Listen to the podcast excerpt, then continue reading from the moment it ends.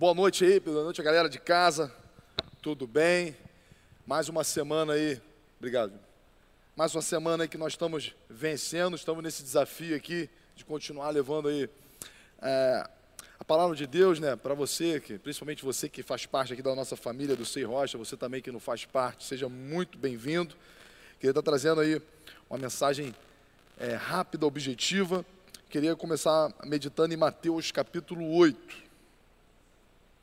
Você em casa aí, você abre rapidinho, Mateus capítulo 8, a partir do versículo 23. Eu acho que nos dias que a gente está vivendo hoje, é uma das passagens que estão sendo mais pregadas aí, né?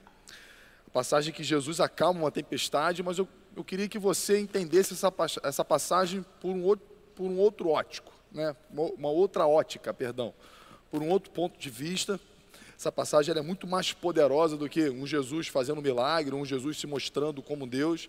Ela fala muito mais do que isso. E quero te convidar, nós juntos aqui, rapidamente, chegarmos num ponto central que eu acredito que esse episódio, essa passagem nos oferece, que é o realmente vai fazer diferença na nossa vida. Então, Mateus capítulo 8, versículo 23 vai dizer: Então, entrando ele no barco, seus discípulos o seguiram. Eis que sobreveio no mar uma grande tempestade, de sorte que o barco era varrido pelas ondas. Entretanto, Jesus dormia. Mas os discípulos vieram acordá-lo, clamando: Senhor, salva-nos, perecemos. Perguntou-lhes então Jesus: Por que sois tímidos, homens de pequena fé? E levantando-se, repreendeu os ventos e o mar, e fez-se grande bonança. E maravilharam-se os homens, dizendo: quem é este que até o vento e o mar lhe obedece? Pai, em nome de Jesus, Senhor, que Sua palavra possa falar aos nossos corações, Espírito Santo de Deus, que o Senhor possa ir de encontro a cada família, a cada casa aqui representada, e qualquer aquele que tiver contato com essa palavra, Senhor, que Teu Espírito possa gerar frutos de vida em cada um, Pai. Nós te agradecemos em nome de Jesus. Amém. O Evangelho de Mateus é um dos evangelhos que mais coloca em evidência a Jesus como Deus. É claro que todos os evangelhos traz essa característica, é a mensagem principal do evangelho, né? uma, da, uma das mensagens principais, uma das características do evangelho é trazer o Messias como filho de Deus, mas Mateus coloca isso de forma bem clara, até porque Mateus está escrevendo para um grupo de judeus, né? está bem endereçado o que Mateus está fazendo. E Mateus ele tem o cuidado de declarar Jesus como Deus, Jesus como rei, e um Jesus que governa. Ele começa lá, Mateus capítulo 1, trazendo a genealogia de Jesus, e ele tem o cuidado de fazer um link de Jesus como descendência de Abraão, e nós sabemos que o descendente de Abraão é aquele que é o prometido né, para a humanidade, bendito serão em ti todas as famílias da terra. E ele também tem um cuidado de linkar Jesus com a raiz de Davi, com a descendência de Davi. Então, trazendo o link de Jesus tanto para Abraão, para Davi, Mateus está mostrando para o judeu que tanto Jesus é o Filho de Deus, quanto ele tem o governo em suas mãos. Essa é uma característica que Mateus escreve e quer deixar bem clara. Jesus, ele é Deus, ele é descendente de Abraão, ou seja, ele é aquele escolhido, cuja as famílias da terra serão benditas. Ele também é descendência de Davi. Sobre ele está o governo sobre todas as coisas, que é a promessa que Deus faz a Davi, que da descendência dele teria um governo eterno para sempre. Mas algo curioso que nós vemos nessa passagem especificamente é, o, o, o que Jesus produz na multidão e o que Jesus produz nos discípulos. São, são coisas totalmente diferentes. São coisas é, que para um grupo vai ser muito mais profundo que são para os discípulos, e para a multidão ela está sempre no nível mais raso, ela está sempre no nível ali de necessidade. E esse é o ponto central da mensagem de hoje, se a gente possa discernir se nós temos uma fé de discípulo ou se nós temos uma fé de multidão. Então, visto que os evangelhos não têm o compromisso de falar sobre a biografia de Jesus, mas fazer um link da obra de Jesus com a pessoa dele, nós vamos para o texto aqui e extrair aqui algumas, algumas, algumas verdades que podem falar diretamente ao nosso coração. Então, para a gente poder entender esse contexto, o capítulo 7 mostra que Jesus ele, ele andava o tempo inteiro anunciando a chegada do reino de Deus.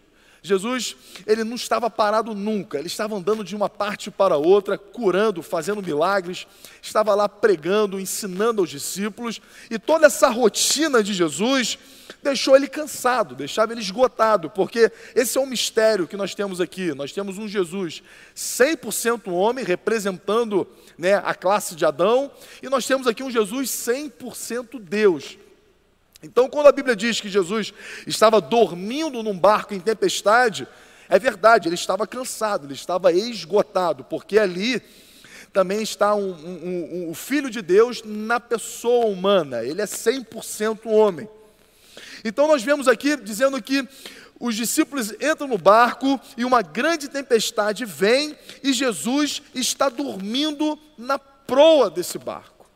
Então, lembrando que Jesus está aqui numa pequena embarcação. Talvez você tenha uma ideia, e eu sempre, quando eu li esse texto, me dava uma ideia de que Jesus estava como se fosse ali no, no porão de um barco, é, numa cama, dormindo, e parece que ele não estava muito assim, não tinha se ligado ainda no que estava acontecendo, mas se nós vermos o contexto da época, Jesus se deslocava em pequenas embarcações, ou seja, ele estava lá ao lado dos discípulos, naquela tempestade de frente, só que ele está dormindo, ele está descansando.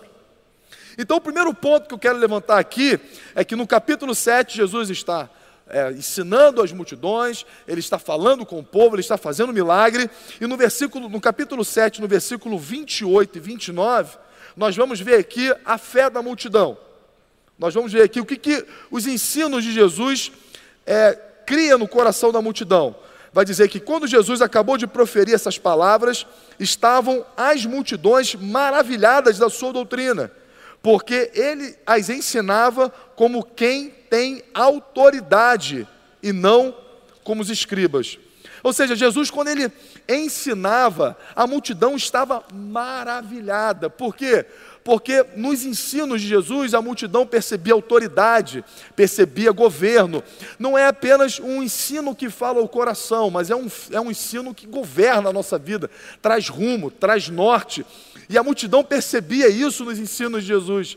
Não era mais um falando, não é mais uma pessoa ensinando, mas o que ele fala, o que ele diz, traz liderança para a nossa vida, traz o rumo, aponta para uma nova vida. Então as multidões se, se maravilhavam, estavam admiradas pelo fato do ensino de Jesus ser tão poderoso e provocar neles um senso de direção e de rumo.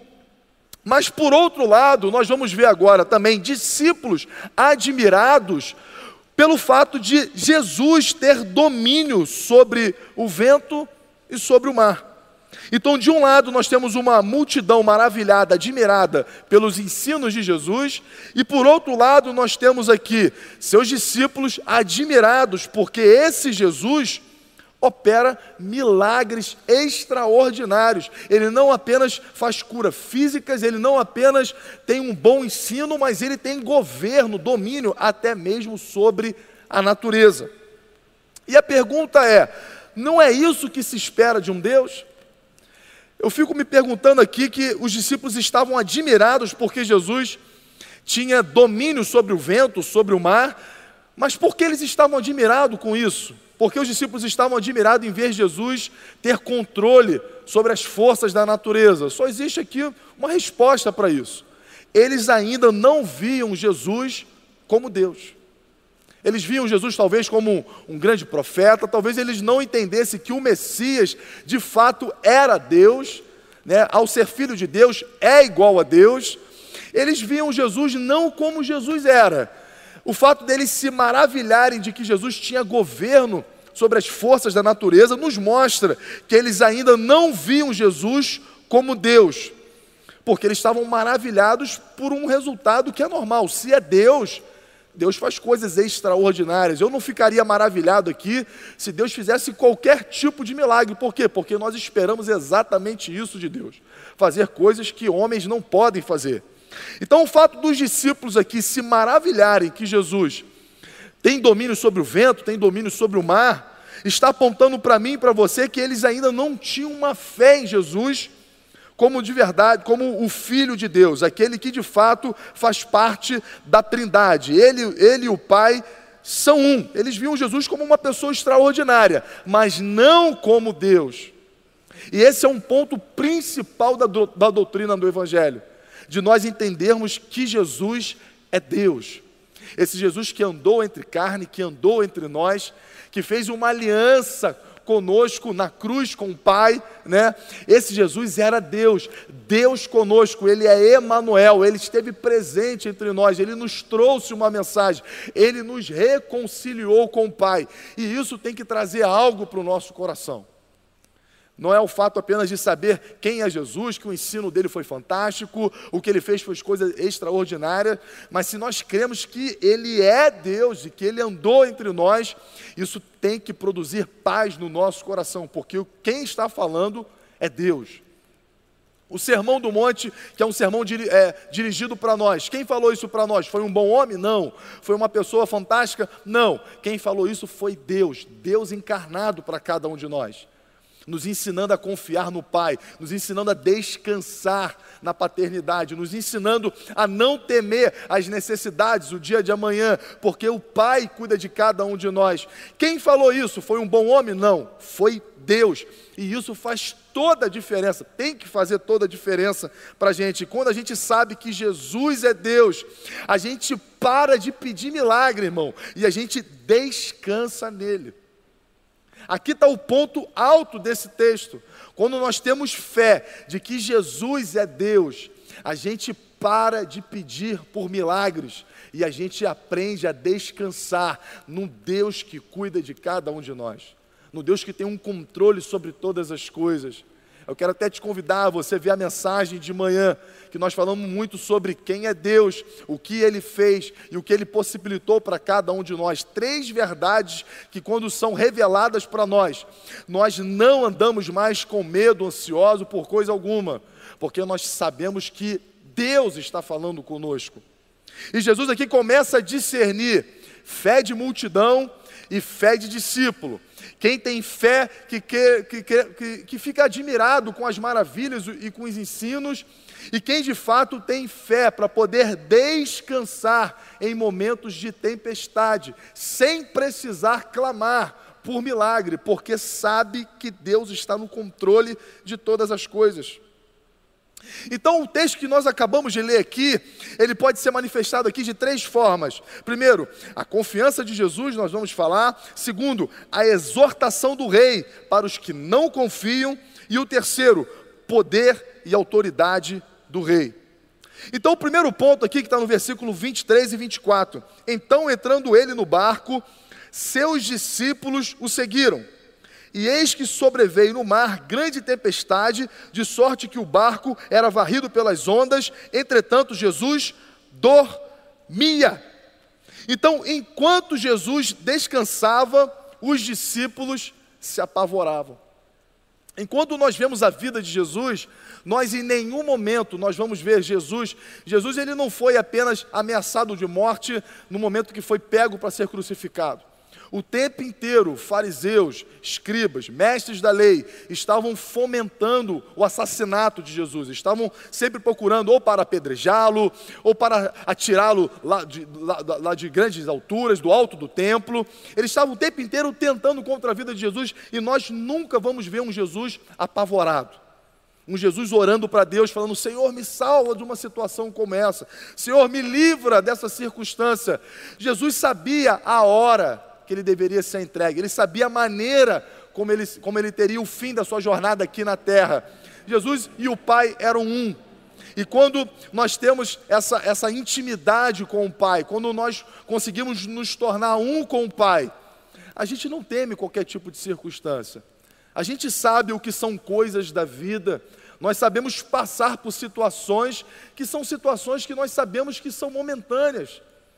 E que se Deus é por nós, aí essas verdades têm que valer, têm que, elas têm que sobressair em tempos de guerra. Se Deus é por nós, quem será contra nós? E quando Deus decide agir, quem é que pode impedir o agir de Deus?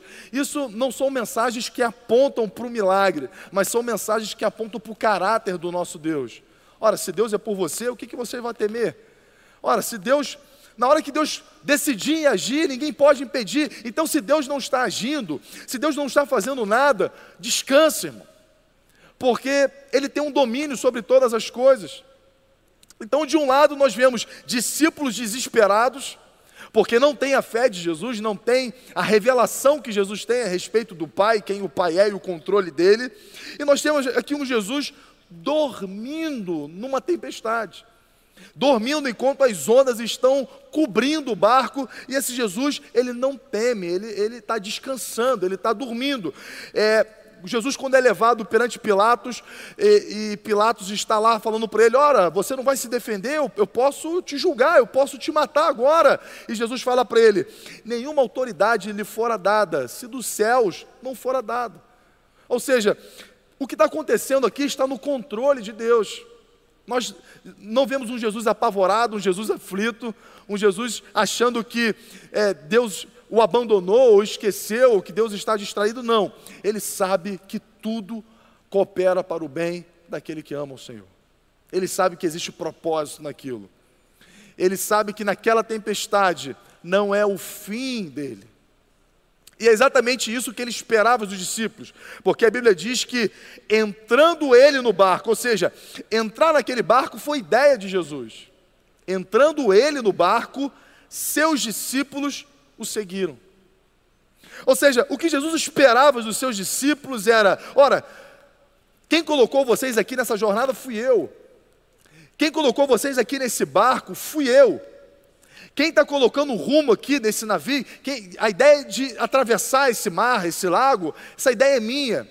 E se eu e se eu estou tomando o princípio dessa jornada, e se eu estou à frente disso aqui, como é que você pode achar que você não vai chegar no ponto que eu estou levando a vocês? Como é que vocês podem duvidar que esse barco não vai se sustentar nessa tempestade, se, se foi ideia minha, se eu que estou na frente, se eu que entrei primeiro nesse lugar e vocês estão me seguindo?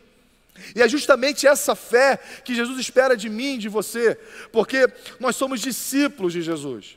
Se você é multidão, se você não tem compromisso com Ele, você tem total motivo para estar desesperado nesse momento porque você está sendo guiado pelas suas próprias vontades. Mas se você é discípulo de Jesus, se você segue a Jesus, não há o que temer. Porque muitas das vezes seguir Jesus é estar exposto às tempestades, estar exposto ao medo, estar exposto à guerra, estar exposto a, a, a momentos difíceis, a momentos de crise, porque nós entendemos que não necessar, necessariamente seguir a Jesus é apenas vida boa é apenas ausência de luta, ausência de tempestade. É possível nós estarmos seguindo a Jesus com Ele no nosso barco e ainda assim passarmos por tempestades que parece que vão fazer que o nosso barco afunde, que nós não cheguemos ao final da nossa jornada. Então, já de cara no versículo 23, eu, entendo que Jesus ele entra no barco e os discípulos o seguem. E o que Jesus esperava dos discípulos é o seguinte: estar aqui a ideia é minha. E se estar aqui a ideia é minha, vocês não precisam temer o que vai acontecer. E se você é um seguidor de Jesus, se você entregou sua vida a Ele, se você tem confiado a sua vida, da sua casa, a sua família, nas mãos de Jesus, a pergunta é: por que você teme as tempestades? O que traz medo, o que traz pavor para o seu coração, se você está seguindo a Jesus, se a ideia dele está no lugar onde você está, passando pelo que você está passando, confia, por mais que ele esteja em silêncio, por mais que ele esteja dormindo, confia que existe salvação pelo fato dele estar presente. A salvação não está num Deus que age, num Deus que faz milagres. A salvação está no Deus presente. Emanuel, ele é Deus conosco. Para isso já nos basta. Então, eles têm experimentado o terror da tempestade diante de um Deus dormindo. E até que um deles tem coragem de acordar Jesus e vai até lá e acorda Jesus. E Jesus, ao ser acordado, ele não gosta. Ele, ele não acorda bem, embora os discípulos tenham fé para achar que Jesus pode resolver aquela coisa, eles procuram a pessoa certa, eles têm fé de, de, de, procurar Jesus, porque se eles procuram Jesus, ele tem uma expectativa de que Jesus resolva aquela situação, ou tenha resposta para aquela situação, mas esse tipo de fé, Jesus não gosta. A fé que muitos o procuram na, na, na, busca de resposta, muitos o procuram a busca de milagre. E esse tipo de fé, apenas de um Jesus que acalma a tempestade, não é uma fé que agrada a Deus. O versículo 26 vai dizer: porque sois tímidos, homens de pequena fé. Jesus repreende aqueles discípulos, Jesus repreende a fé daqueles homens, dizendo: o fato de vocês me procurarem para resolver não mostra que vocês creem em mim. Porque se vocês soubessem quem eu sou de verdade, vocês, ao invés de estarem desesperados com essa tempestade, vocês estariam dormindo junto comigo, vocês estariam do meu lado, descansando porque a salvação não está naquilo que Deus faz, a salvação está naquilo quem Ele é. A palavra Jesus quer dizer Salvador, né? A, a, a salvação é o significado do nome Jesus. Não é que Ele produz salvação, Ele é a salvação. Então a salvação, o que Jesus está mostrando nessa passagem para mim e para você, é que a salvação não está naquilo que ele faz, a salvação é a pessoa do próprio Jesus. O fato dele estar presente mostra salvação. O fato de nós estarmos reconciliados com Deus mostra salvação. O fato de, de nós termos Deus com o nosso Pai através de uma obra da cruz do Calvário, isso mostra para mim e para você salvação. Não se trata daquilo que Deus faz, se trata daquilo que Ele é. Deus é salvação, Jesus é o nosso Salvador, e isso para nós tem que bastar, isso para nós tem que ser suficiente. Os discípulos estavam com medo do dia mal, mas se eles soubessem quem estava no barco, não gritariam por salvação, porque saberiam que já estavam salvos, só em olhar para a salvação. É exatamente assim que Jesus espera a nossa postura de vida. Não pessoas que o procuram clamando por salvação, mas pessoas sabendo que a nossa aliança, estar em Jesus, é estar salvo. Estar em Cristo significa estar salvo estar debaixo do reino, estar debaixo do governo de Deus, do cuidado de Deus, e isso para nós tem que ser suficiente. Jesus está aqui denunciando uma fé, uma fé pequena, uma fé fraca, uma fé que espera sempre de Jesus resolução de problemas. E sabe qual é o perigo nisso? Se a nossa fé está num Jesus que resolve problemas, nós só temos paz quando os nossos problemas são resolvidos. Se a nossa fé está num Jesus que faz milagres, nós só teremos paz em ambientes de milagres. Mas se a nossa fé está na pessoa de Jesus, só o fato de nós sabermos que Ele está conosco, isso trará paz para a gente. Você, você percebe a diferença, irmão? De uma coisa para outra? Muito se fala em ambiente de vitória, muito se fala em ambiente de milagre. Nós muitas das vezes somos motivados a crer num Jesus que faz, num Jesus que realiza, e isso acaba gerando uma ansiedade no nosso coração, porque a gente só consegue perceber Jesus quando ele acalma a tempestade. Mas o nosso desafio hoje é perceber Jesus na tempestade, é perceber que nós podemos ter paz, podemos ter é, descanso ao saber que Ele está conosco. E o próprio salmista já nos ensina isso, quando ele vai dizer: Ainda que eu andasse pelo vale da sombra da morte, eu não temeria mal algum. Por quê? Porque ele me livrou, porque ele me deu uma vitória, porque ele. Não, porque tu estás comigo. O salmista diz que, pelo fato dele saber que Deus é com ele, ele pode atravessar o vale da sombra da morte em paz, com, com alegria, com esperança. Ele pode dormir em momentos de tormentos, porque Deus é com ele.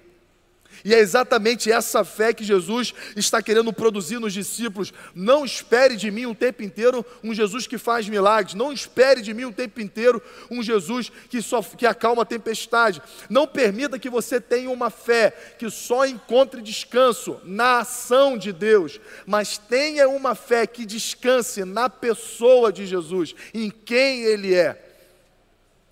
Fé de multidão e fé de discípulos. Aqui Jesus está colocando uma linha. A multidão tem um tipo de fé para comigo, mas vocês são meus discípulos, vocês me seguem. Vocês não podem ter paz apenas quando eu estou agindo. Tenha paz só pela, pelo fato de eu estar com vocês. E uma das promessas, irmão, mais poderosas na Bíblia é quando Jesus está indo para os céus, ele diz: Eis que estou convosco todos os dias até a consumação do século. Qual é a mensagem de Jesus para cada um de nós? Não tema as tempestades, não tema os momentos adversos. Por quê? Porque eu vou fazer um milagre? Não é esse o ponto principal. O ponto principal é: eu estou com vocês até o fim, até a consumação dos séculos. E pelo fato de Deus prometer presença na nossa vida, isso já é motivo, de descanso, já é motivo de nós estarmos tranquilos tranquilos, porque Ele é a nossa salvação, Ele não produz a salvação, Ele é a nossa esperança, Ele é a nossa salvação. Então você acredita apenas num Jesus que faz milagres, então você só terá um coração acalma, acalmado diante de cenários de milagres. Mas se você crê que o próprio Jesus, a presença dele é a sua salvação, você consegue ter paz em tempestade. É por isso que o Sermão do Monte é muito claro: não andeis ansiosos por coisa alguma. Não andeis preocupados quanto o dia de amanhã. Nós vivemos incertezas, sim. Nós não sabemos como o mercado vai se comportar, como a economia vai se comportar. Nós sabemos que nós, todos nós temos famílias, temos compromissos, temos contas, mas eu não estou aqui para dizer que Deus vai fazer um milagre na sua vida. Eu estou dizendo para você que o fato dele estar na sua vida, na sua casa, já é esperança de salvação. Não é o que ele vai fazer, é quem ele é. Descansa no Senhor, descanse em quem ele é. Ele é o Deus da nossa salvação. Não se trata do que ele vai fazer, se trata quem ele é. Ele é Emmanuel, ele é Deus conosco, ele é o Deus da nossa salvação. Acredite, meu irmão, é possível ter paz em tempestade. O problema é que nós não suportamos a ideia de um Deus diante de uma tempestade está dormindo, está em silêncio, está inquieto. O ser humano não suporta a ideia de um Deus que pode todas as coisas permitir que o nosso barco enfrente, se alinhe contra as grandes ondas. Mas se Ele está no barco, a nossa salvação está presente, o nosso socorro está lá, não no que Ele pode fazer, mas em quem Ele é. Que você possa viver paz nos dias de hoje, sabendo que Jesus está contigo. Que você possa viver dias de esperança. Que você possa, sabe, é, é, ressuscitar um ânimo do seu coração.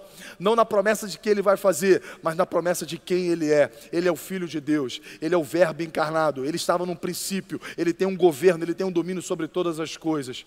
Creia nele. Descansa nele. Ele é o Deus da nossa salvação.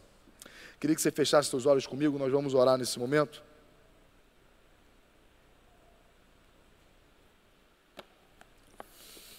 Irmão, chegou o momento de nós aprendermos a descansar em tempos de tempestade.